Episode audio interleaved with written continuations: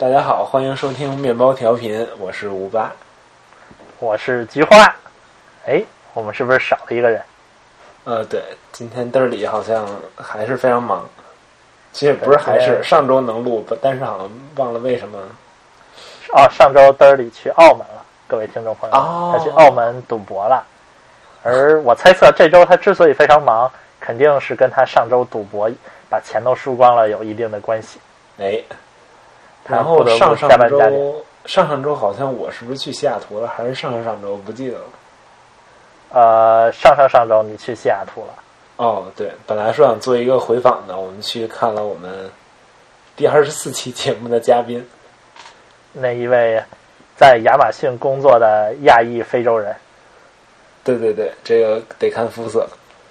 哎，呃，不过 anyway 吧，我们克服了艰难险阻，终于在这一周，我们现在是十一月二十二号和十一月二十一号。二十，一号，嗯，相遇了。嗯，哎呀，我就觉得最近就各种事情都不是特别顺，怎么了？就是往小了说，就是这周我这周特别忙，嗯。然后对写各种材料啊，工作上的事儿，然后呃再往小了说，我现在北京下了大雪应该是往大了说。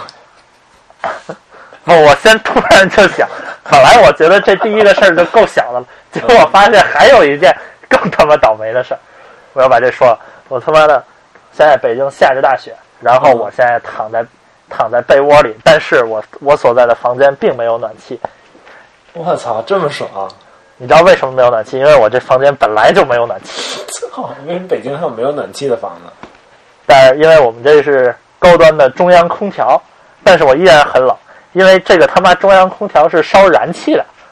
然后碰巧在今天我刚一进家门，发现燃气已经没有了，然后要买燃气，我还得当当当走十五分钟去到最近的，就只能只能到这个北京银行才能买燃气。我就想，你他妈买个燃气，我还得跑到北京银行，我家旁边要没。支付宝不行，我这个必须要把那个卡插到北京燃气的那个，不是北京银行的那个、那个、那个有一个是付费缴费机里面，然后嗯你再把银行卡插进去，然后才能付费。然后完了以后，我就想，你这东西，我家要旁边没有北京银行，那我这岂不就傻逼了？我就得冻着了。还好我家旁边有一个，我一会儿录完我就赶快去，现在已经快冷死了。哎，anyway，就是诸事不顺，就往大了说，这个呃，我觉得最近发生的这个这个巴黎的这个恐怖袭击事件还是非常非常沉重的。嗯，对对对，嗯，好像咱们认识的人都还好，就据我呃，所知。印象中好像没有听说过有中国人遇难的消息，是吧？哦，是吗？那好吧，好吧。嗯，所以应该应该还好。嗯，不过这个新闻真是还是挺挺让心惊的，因为我们这边儿就是呃，好像两个新闻吧，一个说美国这边可能也会成为下一个目标，还有一个说温哥华这附近要接收好多好多难民，我天，所以也不知道。而且那个新上任总理说，这个他他的这个 idea 是 firm 的，就是他不会因为这件事儿然后就就就怎么着，就就改变哎想法。哎，我就觉得，哎，你这些事儿就是从哪儿知道的？我就觉得挺大的事儿，我完全完全不知道说温哥华要接收难民，完全不知道这。事儿嘛，我其实对我就不怎么关心政治，但是呃，他们有有一个是就已经拿了绿卡的人，相当于我们项目里边儿，啊、所以他对政治啊这些比较了解。当时他们支持这人上台，也是因为他对移民政策比较宽嘛。啊，当然，就是他们没有没有投票权，但是也可以有这些相当于辅助宣传的作用吧，有点像。了解。就因为我就觉得这些事儿，嗯就这些新闻，包括像北美这边要接收难民，我完全呃完全完全不了解。我就觉得国在国内根本看不到这些消息，我我就觉得、呃不知道是为什么原因。我操，你觉得？我觉得国际新闻在国内本来就挺黑洞的。嗯，怎么讲？你你现在在国外，你是不是有比较直观的感受？嗯，倒也没有说，因为我一定在国外我才有多直观的感受。我觉得，就反正巴黎这事儿出来以后，就是不管近了说近了点儿自己的亲戚朋友也好，说远了点儿什么，就是朋友圈里认识人也好，就会就真的是他们有各种各样的留言就开始转，就感觉就是他们没有一个地方去获取消息，所以只能从朋友圈里转各种各样的乱七八糟的消息。我觉得国内这种就这种新闻，就是来源简直就是一个怎么说呢，就特别大的一片空白。嗯，对，确实是，我也感觉明显能觉得，就是如果你只关注国内的这些央视啊，然后包括这些纸媒啊什么的，就嗯基本上看不到特别多的国际新闻。就我感觉，要么可能被嗯比较敏感的被和谐了，或者你就说巴黎这个事儿，就是其实也没有什么可和谐的事情吧。然后，对啊，但是依然得到的消息都特别的特别的迟，而且我感觉就抓不住重点。对，就是你网易，比就比如说就比如说网易吧，现在网易我觉得他们越做越傻逼了。当时那个巴黎巴黎这事，你应该想办法去跟进最新动态，比如说第二天法国反击了，然后法国又又怎么样，然后奥巴马跟普京又说了些什么，你应该去关注这些事儿，而不是说应该关注，就是说谁谁谁谁我我怎么活了下来，这人讲了一什么故事，就感觉他完全是在借这个机会去创造一些，也不是创造一些，就是挖掘一些博眼球的新闻标题。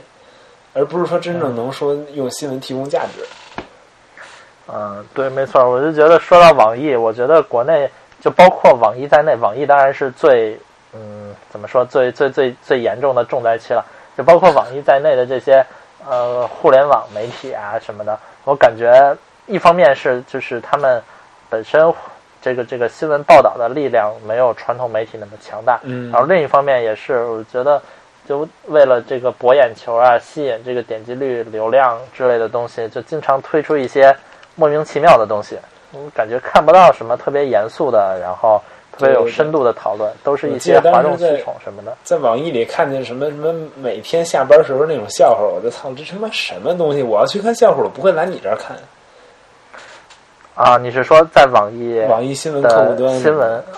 对对对对。我我觉得很。确实不可理解，不知道什么样的人。我记得以前那里还有冷笑话，还有什么每日一图之类的东西。对对对对，现在好像是每日百图。嗯，我操，我就觉得很奇怪。你比如说，我现在点开新浪，然后嗯哼，点开新浪首页，呃，当然我是用手机点的，电脑怎么样我不知道，但是用手机点开，然后首页里面有一个板块是新闻，然后。就新闻板块里面，它会默默认显示三条新闻，嗯，就是啊，然后你要再想看更多，就点查看更多。但是这默认显示的三条新闻，本来我认为应该是就是最热点的，然后最重要的事情，结果它这三条新闻是什么？村支书病逝，肝癌晚期仍上班啊，这个还可以吧，我觉得。然后下一条是十二岁女孩被拐四年，接客四万次。我靠！我就想，这 这个我总怎么感觉这么这么不可相信，这么无聊？二年四万次，不是十二岁女孩被拐四年，接客四万次啊！就说每年接客一万次，天三十次。我靠！我觉得这个他妈 中中国人的时间怎么都这么短呀？不是，假设他睡八小时，然 后半小时一次，对呀，也忒忒快了这个。我这个中国男人不行，还是说明这个，然后再往下是变性女子被关男牢房离奇死亡。我们觉得这种莫名其妙的这种屁事儿，为什么会就对居然会这个事儿好像是就是美国会就是我因为我看一些比如说雅虎新闻或者一些其他 Atlantic 上面有一些 feature 的文章，他会把这件事拿出拿成拿就是单拿出来，然后当成非常严肃的一个话题去讨论。他不是说这种起个吸引人眼球的标题，它就结束了。对啊，对啊，我就觉得国内现在很多这种新闻媒体，嗯，反正我感觉一点都不职业，一点，唉，对，嗯，对，那你觉得就是是因为完全没有人 push 他们？嗯，怎么讲？就是如果如果这行业里大家都是在努力去有按照一个标准，按照一个教科书一般的标准来做新闻，如果这时候有一个人说。我要去比你的标准要低，然后他他然后同时他们的读者又又不能接受这样的降低的标准，那肯定他就他就过得不好。但我觉得国内就是说大家都这样做，然后所有读者都觉得这这无所谓，我就想要看这样的东西，因为毕竟咱们不是代表大多数。嗯，所以我觉得就就网易像这种情况，新浪、网易都活得很好。对，我就觉得，嗯，当然，我觉得他们这样存在肯定是有一个合理性的市场在后面的。对，但但反正，对对，对于我来说，对于咱们来说，我觉得，嗯，还是缺乏一个比较严肃的日常新闻获取的一个渠道。嗯，对，我觉得相对来讲，反而英文的一些源啊，好了很多。你，一般英文的都有有哪些你觉得不错的？我最近就最近来这边一直在拿雅虎看，就是他早上给你推送一条摘要，然后里边大概八到十二条新闻这样，晚上给你推一条，就是等于你一天就看这些主要的就够了。啊，就是这个叫什么？雅虎呃，News Digest。News Digest。对哈，它好像也有 RSS，你可以搜一下吧。啊，这还有 RSS 呢？对，我也很惊讶。啊我那天看的 我打我打算把客户端删了。彻底不需要这个客户端了。不，客户端确实图片啊、视频什么的挺好。如果你觉得这事很重要，你可以点一下就看更多的消息，倒也还挺好的。对，我觉得啊，我其实也也之前也用过这个雅虎的这个，我我感觉这个设计的其实非常好。它嗯每条新闻它其实是根据那个呃各大媒体报道的新闻，它有一个编辑，然后给摘出其中比较重要的东西，它然后好是一个算法，对。但是肯定，嗯我觉得人可能会参与，对。对我觉得应该有人吧，应该他当时那个算法就挺屌的，是一个收购了一个特小、特年轻的一人创业的东西。叫 Assembly。对 Summary，Summary，他当时那个算法是可以把任何一篇文章浓缩成二百字的摘要。啊，有点牛逼。是哎，我觉得这个这个 app 还是值得好好说说。就是如果你呃没有特别多的时间，然后但又想就是一下就看到当天发生的比较重要的十几条、二十条新闻的话，嗯呃，比较嗯，尤其是国际新闻哈，然后特然后就比较推荐你用这个 News Digest。嗯，它每条新闻就像我们刚刚说的，它是会把最重要的事件，然后它给浓缩成一篇呃不呃，我觉得二百字肯定有了，我觉得可能有三四三三三百多吧，对。三百多字的一个比较短的精华式的新闻，嗯然后而且在每条新闻新闻最上面，它会配一个呃特别大的新闻图片，然后每条新闻下面，然后会呃列出一些就是呃你可以引申阅读的链接呀，包括呃 Twitter 上面的热门的关于视频、图片、Wikipedia、地图其实都有。对对对对，我觉得这个做的真的是非常不错。如果你有时间想要呃深入了解这个话题的话，就可以再看下面呃下面他给的这些嗯对，而且。他那个视频，我记着我印象中在国内看的还可以，就是加载要一段时间，但加载完了以后，那个速度还挺好的。嗯，对，因为他这个视频是放在雅虎上面的，不是放在那个 YouTube 上面。对对对，对所以视频也都是可以看的。嗯，其实确实是不错。嗯嗯，当时当时担心他这二百字解释不清楚，就是解释不清楚一件事怎么回事。然后那天巴黎发生那件事以后，就晚上的 digest 还是第二天早上，就是一共十条，七条是在讲巴黎这个，就是各个角度。嗯嗯，就是如果你真的是有什么特别重大的事情，就是你不可能通过它会错过一些任何，就你不可能通过它错过任何事情。嗯，对，没错。嗯，呃我觉得这个真的是非常，就是就是一个呃，怎么说，经济实惠的选择吧，相当于呃不用花很多时间，嗯，就能够什么都知道。不过前提就是得读英语。嗯，对，没错。嗯，然后国内有没有，就是不管国内国外有没有中文的这些比较好的新闻？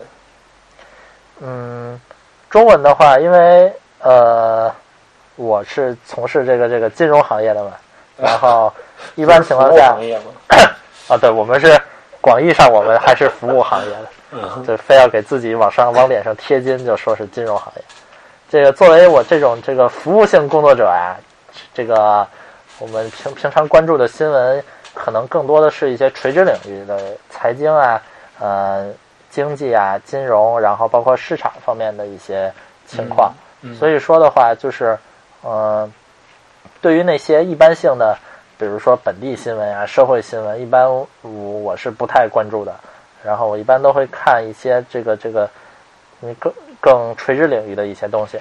呃，在这方面的话，我感觉国内呃比较好的还是就是像可以列举一些像呃财新网啊，然后财经网，还有包括二十一世纪经济报道这样的比较垂专门就是做财经这个领域的，然后这些媒体，我我觉得他们的报道不管是从水平，然后包括再从它及时性以及从背后的深度来讲，嗯，我觉得都还是相对不错的。然后在这里面的话，我比较推荐的是呃，就是财新，财新网，就因为这个它有什么好处？一个就是说它嗯、比较覆盖的面儿相对比较全，就是它又有金融方面的东西，也有一它在呃做政治新闻上面做的也非常好，因为政治和嗯经济其实关系非常紧密嘛。然后你这个换个领导就整个思路就变了，然后还会有一些就是嗯呃全球全球经济的一些一些新闻，比如汇率啊，然后期货呀之类的。嗯嗯，这些东西。而且那个更重要一点是它的那个，呃，怎么说？你可以选择各种各样的方式来订阅它，就是它有一个移动端的这个这个应用，然后但是客观的说，它这个呃在 iPhone 上的这个应用体验不是特别的好，因为我感觉它那个排版有点乱。但是你可以呃关注它的那个微信公众号，然后它每天 啊，这个其实还挺不错。它每天因为微信公众号你一次不可能发很多东西嘛，它每嗯天早上、早上晚上会选几篇比较重要的，他认为比较重要的要闻来发，然后嗯，我觉得这个不错，而且它同时它在这个财新网的号下面，它还有几个子呃，就是子栏目也单独成立了子栏目的微信公众号，比如说能源呀、正经啊什么的，所以说就是嗯，可以各取所需吧，相当于。我觉得这个这个我我我感觉还不错。然后另一个呃，我比较推荐的是叫这个叫财联社。财联社它是它其实是那个呃证券时报下面的一个团队在做这个事情。就证券时报是就是一个一个呃怎么说证监会指定的一个信息披露的一个报纸，然后、对，然后财联社是它下面成立了一个新媒体团队，然后它这个团队主要做的就是呃微信号啊、微博，然后那个还有一一个应用，然后它在这上面发的都是一些短平快的新闻，嗯，然后对，就很多新闻就一句话，比如李克强提出南海问题五点倡议，然后什么什么，然后就就就几几句话，然后他就像在这个新闻里面，他就像一个微博似的，就几点几分有什么新闻，他就帮就出来了，然后就是更重的是就是事实性，而不是他背后没啥分析倒是。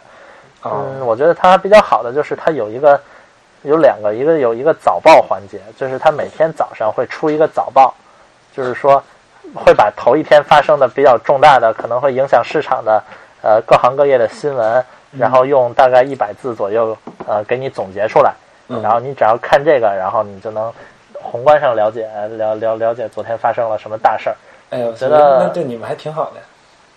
对，其实就是因为搞搞我们这些服务性行业的工作者，一般也没有什么时间嘛，都忙着接客去了啊，嗯所以对这个还挺好。然后另一个是，呃，对于我们可能没什么用，但是对一些就是交易员呀、分析员可能有点用，就是它有一个在这个应用里面有一个新闻联播信息汇总，就是他们会把每天每天的那个新闻联播里的重要信息，然后就是都都概括出来。嗯，而且它会就是加一些点评之类的，然后就能让你看懂这个这个未来的大势。感觉特别像就是一个，比如说国外有一些美剧或者比较比比如说 Sim Simpson 吧，就是他播了这么多年了，然后他积累很多粉丝，然后就会有人自发的给他做一个 wiki，就是每一集发生了什么样的剧情，有谁 involved，然后谁谁谁死了，谁谁出镜了，他都会有一个 Wikipedia。然后感觉这个特 特别像新闻联播的 wiki，比嗯、如今天的播播音员是谁是谁，对，才差不多啊，差不多吧。反正就是这个其实挺有用的，你从新闻联播里能发掘很多投资机会，包括动向啊什么的。对，我觉得这个还真的天天有人坐半小时一直看。对，然后还有一个，呃，这个是这个，然后对于其他的，嗯，我我最近还在用有一个叫呃澎湃新闻，然后哦，这个是那个宋体字的，呃，我看？看是不是我记得刚出来的时候他们是宋体字，就特别屌感觉。但实际上有的时候渲染都渲染不对。我看看他们是不是宋体字哎，嗯我觉得这应该很明显。啊？对，他们是宋体字，嗯，然后它这个就是我觉得总体上报道质量还挺高的，而且没有一些乱七八糟的新闻。嗯，嗯，对，基本都是时事政治之类的东西。反正我是对这比较感兴趣了，嗯，嗯，财经也有，嗯，基本是这样。他家有 RSS 吗？嗯，这个我倒没太留意，嗯，好像应该是有，应该是有，因为嗯只要你有一个网页就可以做出 RSS 来。啊，其实也是，不过可以看一看，如果有的话，我可以放进备注里。呃，还有一些不错的就是外文媒体的中文源，嗯就是比如像这个这个《华尔街日报》中文网，然后这个其实做的还可以，对中国很多时局的分析，呃，其实就是有很多比较独到的地方，但是嗯，它被强了，所以说要看的话，可能还需要一些技术手段。啊，然后还有一个是那个呃叫 FT 中文网，就是那个中文网。就是《金融时报》嘛。对对对，《金融时报》的，但是它这个呢，就是一个英国办的，然后，嗯，对中国的宏观经济啊，它有好多好多专家，就是专栏作家给他写专栏，那个都嗯。看着还挺好的，嗯嗯，但他那个整整体的论调就是唱空中国的，我感觉，就是就是对很多事情的解读偏向于比较负面的负面的这个这个解读，所以说。嗯 OK，对，读起来的话，可能一方面心情不太好，另一方面就觉得他很多写的有点危言耸听，没有特别多的实际的道理。嗯，嗯，哎，是他们收购了日本的那个叫什么？日本的一个是那就就日本有一指数用这个报社命名的，好像。呃，日本呃他他这个指数，我记得他们俩好像有有一家把另外一家收购了。呃，他这个是这样，就是它这个以这个报社命名的那个叫富时指数，然后富时指数应该是在英国，然后在在香港也有。嗯哦，好吧。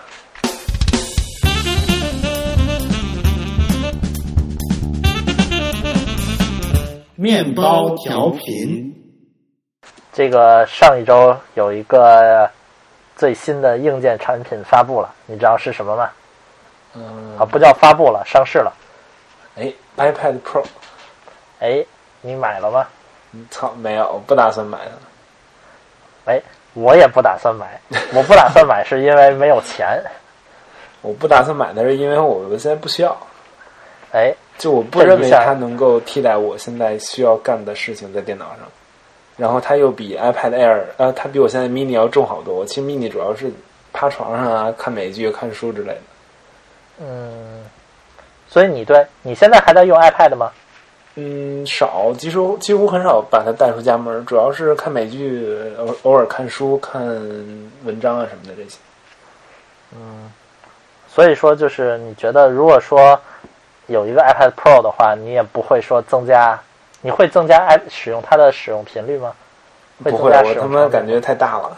我那天去 downtown 的时候，正好路过 Apple Store，然后我去看了，里边只有一个 iPad Pro，然后在做 demo，别人在捧着它做 demo，然后我操，那真鸡巴大。但是那就特别傻逼，就是你说这么大屏幕了，就我现在 iPad mini 是七点九的屏幕，八寸的屏幕跟十二点九是十三的屏幕，那上面还是只是五乘四的一个一个图标布局，就是嗯特别稀松，你都无法想象。对我，我之前看 国外媒体有一个报道是说，把最原始的三点五英寸 iPhone，然后嗯那个那个当时是四乘四嘛，在那个那个就是图标的布局，就如果不算最下面一行的话，然后它能把那个四乘四整个塞到 iPad Pro 的两个图标中间。哦，我看到那个，啊，我们觉得这实在是太夸张了。我感觉，而且包括像那个呃 Slide Over 啊什么的，就是从旁边你一拽，不是能拽出一个多任务页面出来，然后能从里面对，然后它那个也没有做优化，然后就是就从直接从旁边划出划出一大竖条，然后嗯一大竖条上面只能显示两到三个 app。哎呦，我觉得现就是现在评测都是说这个优化需要太多。就是虽然你现在有键盘快捷键，虽然有好多人在给你开发这些东西，但是它系统级的，比如说 Spotlight，你点击那个搜索 Command 空格，你可以开始搜索，但是搜索完了，你不能拿键盘去 navigate 你的搜索结果，你必须拿手再接着点，就这特别奇怪。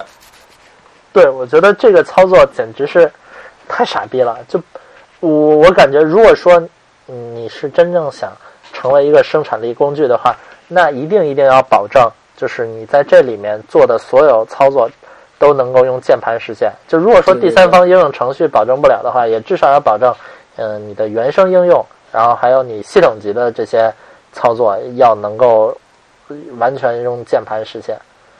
对对对，就等于现在是 iPad 是把一个触控板挪到了大屏幕上。啊、就是你想 Surface 对。Pro 它键盘，它它虽然有一触控屏，但是它还有一个 trackpad。对，没错。对，我觉得这个，如果说你你打着打着字或者用键盘，然后突然需要把手，然后嗯离开，然后去到屏幕上去点东西，这体验实在太差了，效率太低了。是是，我觉得这这这产品其实这点挺让我惊讶的，就特别 below Apple。对，我也觉得是。嗯，觉得嗯一点也不易用，就嗯就，而我我感觉这个事儿就是他们，呃我感觉苹果想的就特别简单，他就觉得就是只所谓的生产力工具，就是说呃我把屏幕更大了，容纳更多的内容，然后我我我配一个键盘、快捷键，对对对，配一个快捷键，然后让它能多任务，就就可以，嗯，就可以让它实现这个这个变成生产力工具了。我就就感觉想的还是太简单了，嗯，对对对。对从侧面说明还是苹果不太善于做生产力工具。我觉得另外一个不应该现在买的原因是第三方应用确实没跟上。嗯，就现在虽然有不少人已经开发了那种就是适配的键盘快捷键的这个这个应用，但是还有好多的开发者并没有做这个东西。嗯，我印象中就是，如果是国内用户的话，好像微信现在就基本上对它零适配。对微信这个适配，除了除了想在看发布会上露个脸儿以外，他就他妈不不做适配，我觉得特别逗。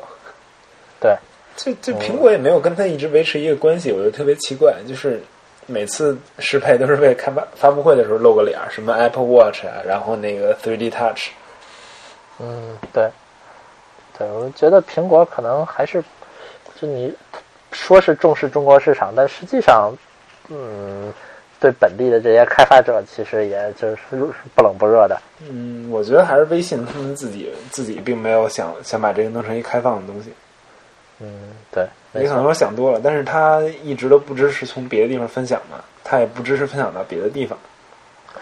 我记得曾经有一个版本里，它短暂的支持过那个 iOS 的 Share Sheet，然后后来到下一个版本里就没有了。实际上，我觉得那次是应该被苹果封杀了，因为微信它那 Share Sheet 你点一下，它会跳到微信里边儿，但是苹果并不想让这个 Share Sheet 跳到任何应用，所以它把这功能禁用了。然后微信一想，我操，我他妈给删了得了。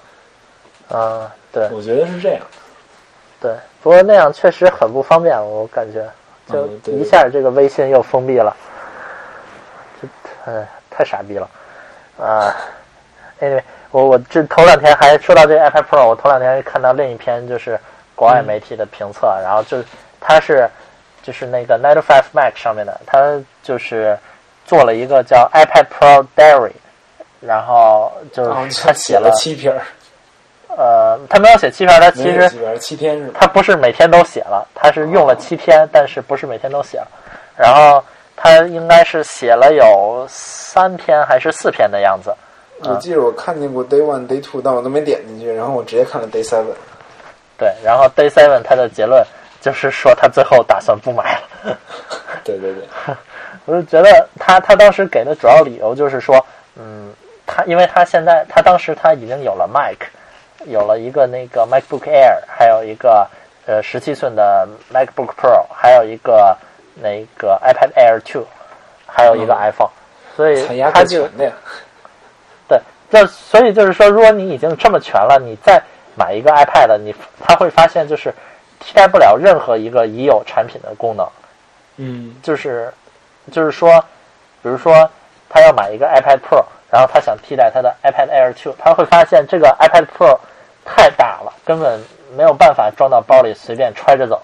嗯，然后对对对，对，对，他是要出门的话还要拿 iPad Pro，然后他如果想替代他的呃十一英寸的 MacBook Air 的话，他会发现就是一个是他呃就像刚刚说的生产力并没有那么强，就打个东西还得拿拿手在屏幕上点点点，然后、而且就是使用的体验也不是很好，因为你看现在那个呃出了两款针对 iPad Pro 的键盘，一个是、嗯呃苹果原生的那个那个键盘，然后还有一个是罗技给它出了一个键盘，而这两个键盘最大硬伤都是说，就是嗯，当你把它变成这个这个所谓的笔记本模式的话，就是下面是键盘，上面是显那个 iPad 的话，就是它那个显示角度都是不能变的，就是说什么你意思？就是固定了是那边朝下是吗？呃不是，就是说就跟 Surface 似的，就是说 Surface 的显示角度是固定的，就是说你你要把 Surface 不是后面有个支架，你可以把它抠开，然后让它立在桌子上吗？哦，就是你必须得横屏。呃，你嗯，你必须横屏，而且你那个屏幕的倾斜的角度是固定的。你看 Surface，就是说哦，OK OK，我知道了，Surface 可以调的？我记得它在二还是三的时候。对，但最早一代它是调不了，就只有一个角度能立住。然后现在它这两款已经出的配件都是只有一个角度能立住，这就导致了你只能以一个角度来使用这个设备。你随便你你把它放在桌子上能用，但你把它放在腿上的时候，你的视线去看它就会特别的别扭。对，就特别呃，我就觉得这个嗯苹果有点，我不知道他怎么想的，我感觉就是没太上心在这个嗯我。觉得苹果在做生产力就 productivity 这种事情上还是不如微软。嗯，但是微软的东西又太丑了，这咱另说。没错，没错。所以就是我记得他当时那篇评测最后的结论就是说，这个新 iPad Pro 就是特别适合用来看看，比如说像 Netflix 啊、YouTube 啊看视频，特别好，屏幕很清晰，然后而且操作很便捷。嗯，嗯，对，但是嗯，你用来干别的事情就是就是特别的费劲，所以说，对，还是不值得用。不过其实可以想象，比如像像我，比如说我爹妈吧，就是他们从单位回来下班以后，他们就就是不需要碰电脑的。对，嗯，我不知道这一个大屏幕对他们能不能有什么影响，但是就是我我可以想象，好多人是不需要一个电脑来做一些日常的事情。对，没错。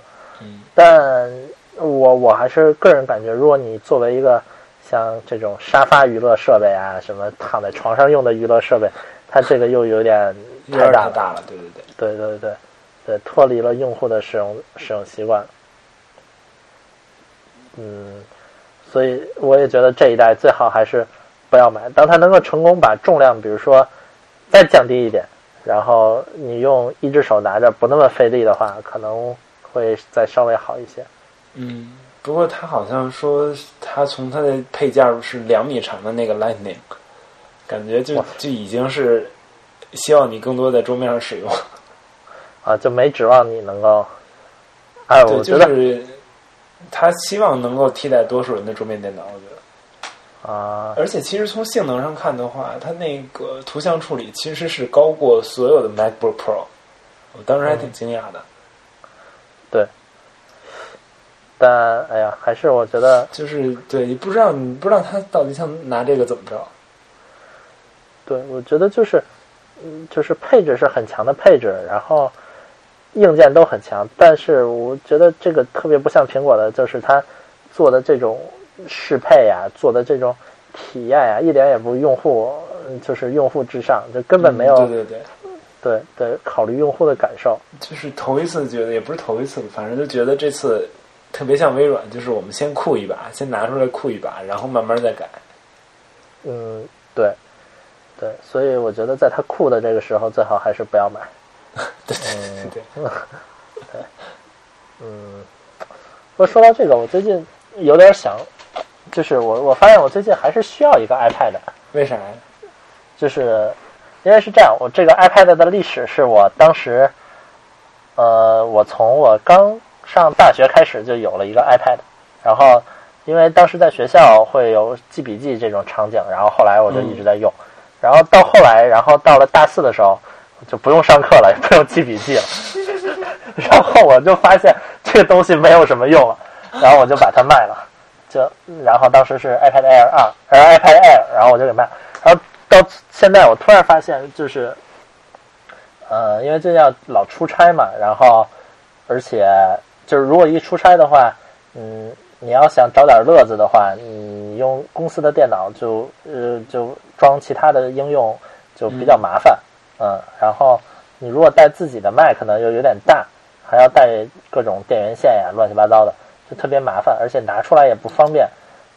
呃，哦所以我就想，如果有一个 iPad 会更好。而且我发现每天晚上回家，就是上了一天班回来，到家真是不想开电脑，就是就有一种抵触的情绪在里面。我就嗯觉得就可能能能理解。对，就上了班以后，可能就不想再用，就回家就不想用电脑。嗯所以，嗯，我就觉得如果有一 iPad 就拿出来就能用，然后上上网，然后看看书什么的，挺好的。嗯，所以我现在可能正在考虑想要再买一个，但是现在的这个 iPad 就又特别蛋疼。如果买 iPad Pro 的话，我就觉得基于刚刚那些理由就不太明智。但是如果买 iPad Air 2的话，这个设备又是一年以前的设备了。哎，这时候买一个 mini 四就是非常明智的选择。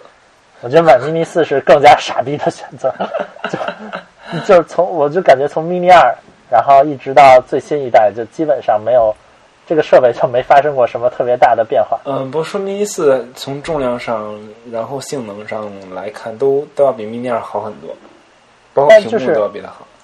我觉得就是，嗯，怎么说你？如果作为一个，嗯，就是这样七英寸的这种设备的话，它注定了就是嗯你不会拿它用来做 multitasking 啊之类的事情。对对对，就就所以说，你其实不需要像 iPad Air 2或者 iPad Pro 那么强的性能，你只要保证它单线程运作能 OK 就可以了。这东西我觉得看你怎么用吧。你要是天天儿，呃，比如说你读个 In- Instapaper 之类的，然后你你还想出门的时候捧着读，我一般我觉得 mini 要明显要比 Air Two 要好。嗯但你要在床上用的话，Air Two 可能更好一点吧。嗯，对，哎，所以我现在还在还在进一步纠结。不过不管怎么说，这个 iPad Pro 是完全不在我的考虑范围以内。嗯，对对对，我觉得实在没必要，关键还挺贵的。嗯，对，其实都能能赶上一个那个 MacBook Air 了。嗯，对，嗯，我觉得也就是现在 MacBook Air 没有那个 Retina 显示屏，如果有的话，就就完全完全没有必要买一个 iPad Pro。是，就看怎么，也其实还是看怎么取舍。我觉得，我觉得苹果这产品多到一定程度以后，它肯定会开始砍一些东西。嗯，对，好吧，没错。哎呀，Anyway，我现在就觉得这个，就老说国内老说这个互联网、互联网加、互联网加，然后鼓励各种互联网化，但是我就觉得，就互联网就是可以替代一些东西，有些东西是替代不了的，比如说，嗯，你去交个燃气费。对，我就觉得，就这种事情完全不需要任何的人类劳动，你就是我把钱给你，你就帮我把那个字儿加上，自动打到我的那个燃气表里，我就能用了。这么简单的一个事情，为什么还需要我跑到银行去，然后只而且只能去他妈北京银行，然后把那个还需要我带着那个卡把那卡插进去，然后拿出来，把银行卡插进去拿出来才能交钱。我觉得这个事情，我操，完全不可以理解。你 又到了一个分清的阶段。对我，我现在我现在录了录录录录了四五十分钟的节目，我现在冻得失去理智了。对我现在这个身体已经冰冰凉了，都快成一个一个干尸了。我靠！我就觉得，就这种事情，国内这个从这一点上来看，这个这个这个提升效率的空间还是非常大的。互联网还是可以在这些领域多做一些事情。嗯。你知道我最近发生了一个特别奇怪的事情，就是我上一版的微博，就是只要一打开，然后它就会说什么上一次你上一次使用微博没有正确退出，然后你现在需要要么你重新登录，然后清除你的所有浏览历史，重新登录，要么你就是维持现状继续使用微博。然后我每回都维持现状继续使用微博，但是每回退出隔一个多小时不用以后再打开，它还会闪退，再问我同样的问题。我操，你有出现过这种情况？真没遇上过。那你的生日是哪一天？操，为什么说是生日了？二月份，我不告诉你哪天。哦，那你是二月份是不是一个尊贵的双鱼座选手？不是，那你是尊贵的水瓶座选手？哎，bingo，哎，不是为什么呀？因为这这个事情要说到头两天我在微博上关，啊、也不是头两天我在微博上，是我一直在微博上关注了，就是微博的有一个总裁，呃或者叫总经理吧，啊、就是微博的这个产品的总负责人，然后他头两天发了一条微博，然后他说，部分天蝎座的用户使用新版客户端可能遇到闪退，修复这个问题的版本已经在审核中，然后。他在在前一天又发布发了一条微博说，修复版本五六幺已经上架，请天蝎座用户尽快更新。然后不是，为什么天蝎座这么惨？对我是觉得 what the fuck，就为什么他们更新了一个什么样的功能，会就是只影响到了天蝎座用户？不是，他就是随便一然后说嘛，还是说你 verify 了，你跟其他的同事也好，朋友也好，天蝎座都会有这问题？你看你不是天蝎座，然后你就没有遇到这个问题，嗯，然后对不对？然后我是天蝎座，然后哦，我也遇到了这个问，我就遇到了这个问题。我操，这好奇怪。然后在他在他发的这个微博下面，然后很多用户都在留言，然后留言留言的用户也纷纷表示他们都是天蝎座的。我就在想，就在他们是更新了一个什么样的功能，才会导致就是天蝎座的用户集体都不能用？我操，我不知道，这脑洞有点大。就啊，我就在想，会不会就说，就比如说天蝎座，因为天蝎座用户集体都是在一般都是在十一月啊十、月底，然后十一月中旬之前过生日，嗯，然后可能他们是不是设计了一个生日惊喜给我们？结果我们一打开发现老师上不去，哦，哎，有可能哎，嗯，或者就是或者给你推一条淘宝广告，结果这广告崩了。啊，有可能，啊，谁给你准备礼物？我是想给你推广告的。然后啊，我操，我就觉得现在这真是这是我见过最扯的一个一个一个一个错误，从来没见过，就是 以星座来划分用户，嗯，哎这可能说明就是可能也不一定星座，就正好这一段正好 overlap 了这个天蝎座的时间。啊，对吧？啊，有可能，对，有可能是十一月一号到三十号，可能在十一月出生的用户都发生了这个错误嗯，啊。好，这样恭喜你哎，五百，菊花。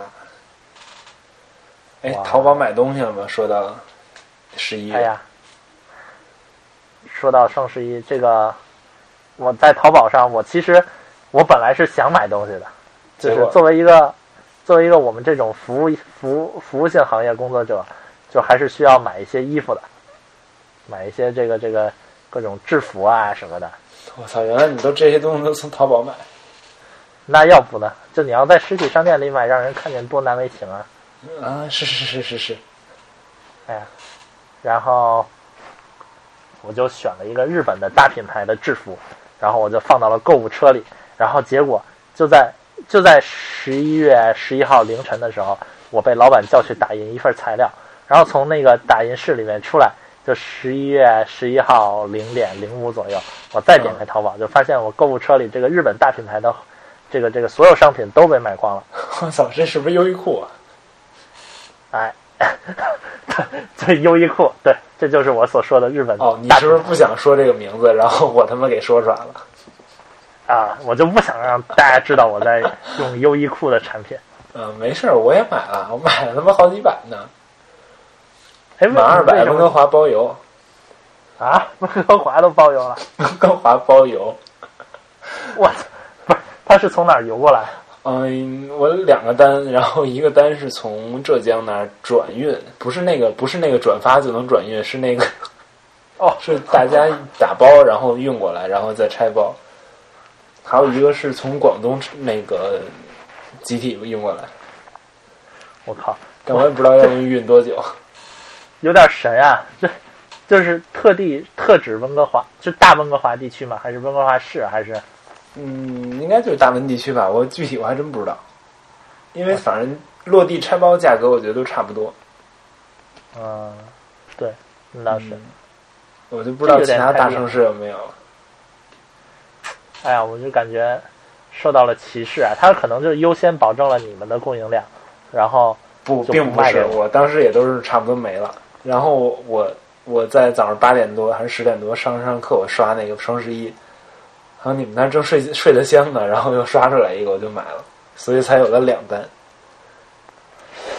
哎呀，我就感觉，哎呀，感觉这个用户就被歧视了。我觉得，你想，他出于商业目的，他肯定是优先保证海外的订单，然后来显示他这个海外销售策略有多么的成功，显示他这个海外用户增长的有多么的快。不，我觉得你有点阴谋论。嗯，但总而言之，那为什么怎么能解释我没买到，你买到了？因为我可能你可能你买了爆款，我买了，我最想买的是他的那个羽绒服。哦，那我买到了。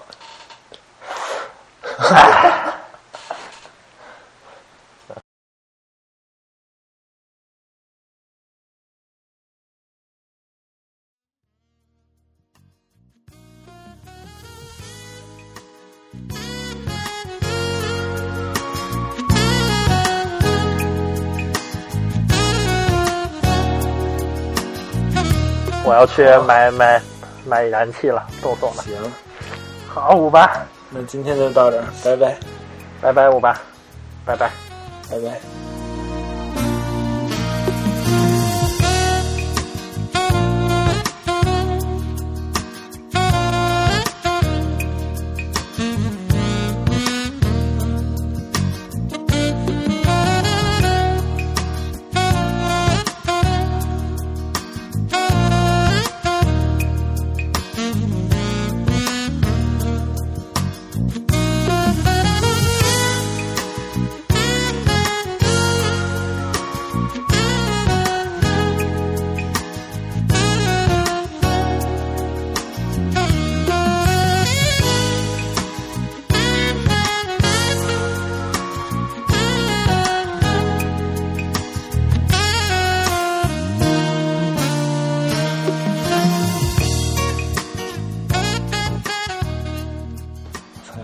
微博，哦，对，还有那个微博的，我就说你得忘。